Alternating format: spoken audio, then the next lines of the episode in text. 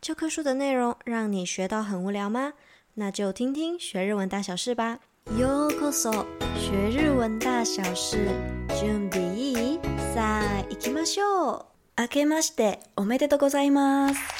新年快乐，Happy New Year！我是黑犬。新的一年，你有什么新的规划和目标呢？黑犬自己是希望学日文大小事可以继续更新下去。当然，更希望正在收听的你也可以继续支持学日文大小事，给黑犬一点动力哦。最近黑犬发现日本有一篇文章是调查日本人年末年初最想吃的排行榜，先给你三秒钟猜猜看谁是第一名，答案就藏在等等会介绍的日本文章里面哦。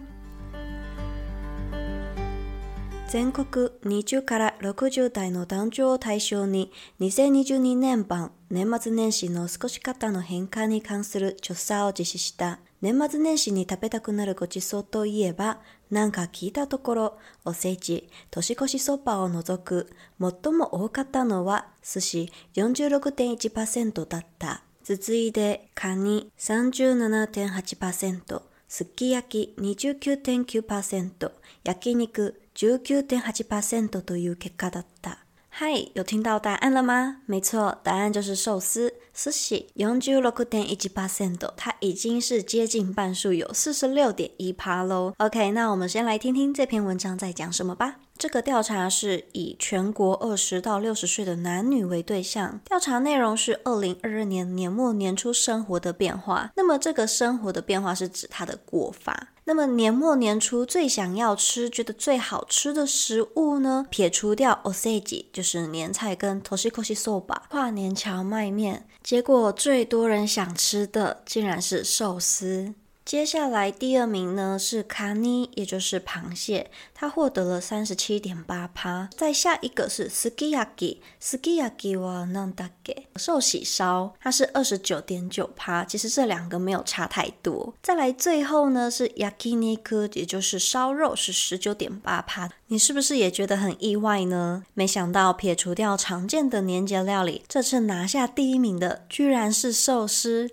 难怪有一段时间，最打这个 Twitter 上面有一个热搜词叫做“寿司不足”，寿司不足，因为大家都想吃寿司嘛。那以黑犬个人来说，天冷啊，当然就是锅料理嘛，锅物，就像是 Sukiyaki 之类的。但没想到第一名居然是冷冷的寿司。嗨，那这边有一个想要跟你补充的，就是食べたくなるごちそう的。 ごちそう，不知道你有没有听过这个词？在我们用餐后的时候，都会说一句“ごちそうさまでした”，谢谢招待。那这个ごちそう到底是什么意思呢？这个ごちそう啊，它其实有おいしい食べ物，或者是豪华な食べ物，也就是好吃的食物，还有豪华的食物。所以我们演变出来就是“谢谢招待”，谢谢你招待我这么好吃、这么美味的食物的意思。 次は今年の年末年始はどのように過ごす予定？第二个调查是年末年初打算怎么过呢？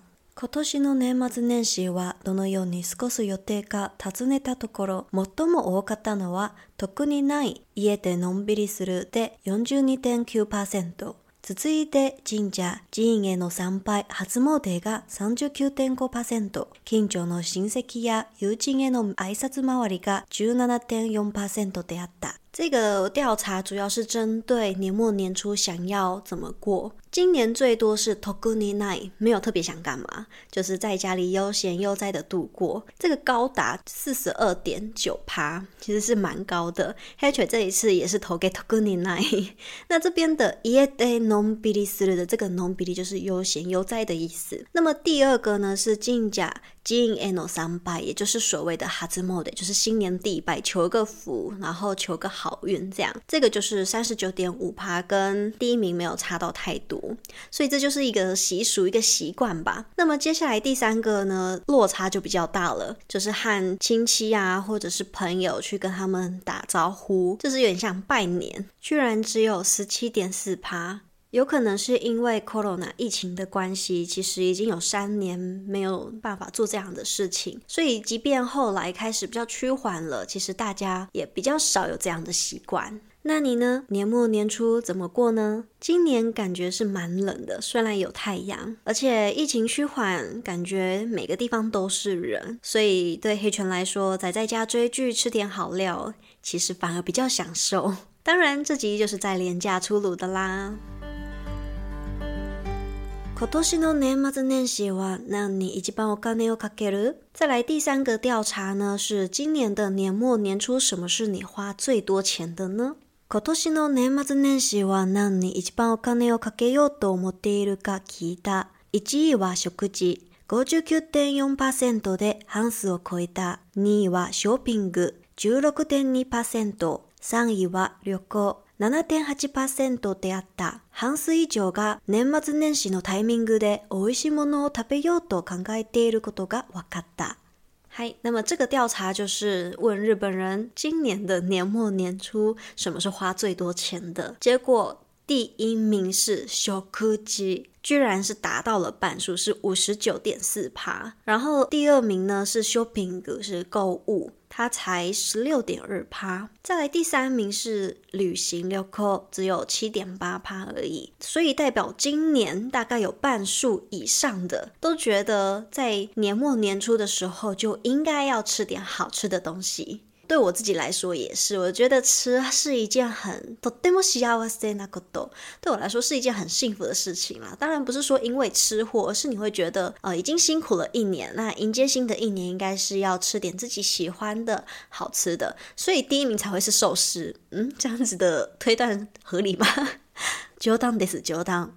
年末年初，你最想要花钱在哪个地方呢？也是食事吃的东西吗？还是 shopping 或是旅行呢？在台湾，应该是有很多人会投给旅行旅行吧，因为好不容易闷了这么久，终于可以出国玩了，所以我猜应该会有很多人都会选择旅行。好，也非常欢迎你到 Mr. Box 找到这一集的单集下方留言，和我分享今年的年末年初你怎么过。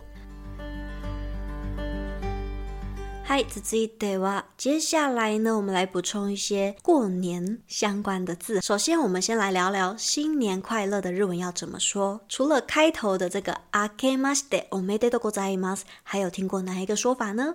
如果很常过节的同学，我相信他应该会回我良いお年を。没错，良いお年を的完整是良いお年をお迎えください，请你迎接一个好年。所以这个呢，我们通常会在大晦日，也就是在十二月的月底讲良いお年を，祝福对方迎接一个好年。那么大晦日也就是在十二月三十一号。 准备跨年的时候，通常会吃一个食物叫做“年越しそば”，也就是跨年蕎麦面。奇怪，那为什么一定要蕎麦面？明明有其他的面种，怎么会是蕎麦面呢？其实，在最久最久以前，听说是因为蕎麦面做法非常简单，很容易就可以家家户户吃得到的。 再来呢，还有一个是因为 soba 这个蕎麦面它是细长的，所以也象征健康跟长寿。通常会建议在除夕夜钟响之前，先把蕎麦面吃完，这样子呢才有达到祈福的效果。接着就迎接お正月新年，在这一天呢都会吃おせち料理，就是年节料理。 年菜，还有一个叫做お雑煮大杂烩。这个大杂烩的内料比较特别，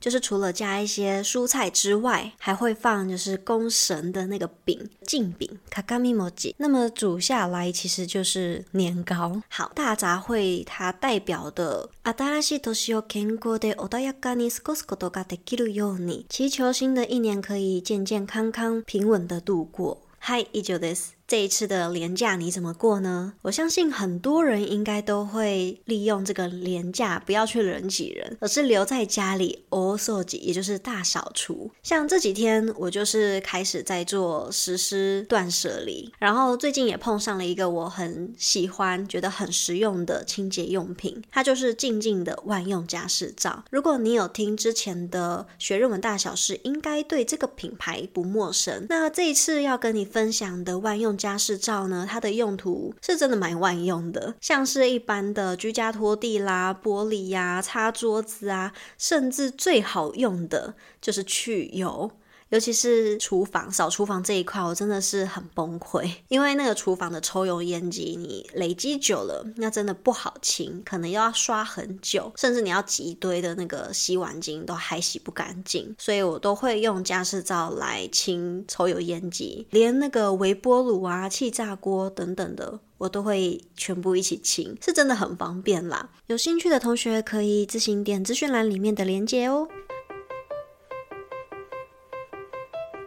新的一年就来统一回复二零二二年我收到的同学的留言。首先是 MixerBox 里面，呃，有一位同学他是 MixerBox 四二七二一六五七，在流星雨单集留下很棒的节目，非常谢谢你的支持还有留言。那这位同学同样的也有在长大后才明白的道理这边留言说有同感，非常欢迎你和黑犬分享有同感是哪一个部分，或是哪一个特别让你有共鸣的部分哦。再来是。徐 Maggie 应该是念徐吧，好，就是 Maggie 这位同学，他在很多单集下方都有留言一个 D，但黑犬不太清楚这个 D 是什么意思。如果 Maggie 有听到这一个单集的话，也非常欢迎你私讯黑犬和黑犬分享哦。接着回复 Apple Podcast 的留言。首先是立头蓉，从没想过能轻松学日文，无意间点选到，觉得很有趣，可以利用少少的时间学到日文，赞赞！非常谢谢立头蓉同学来特别留言，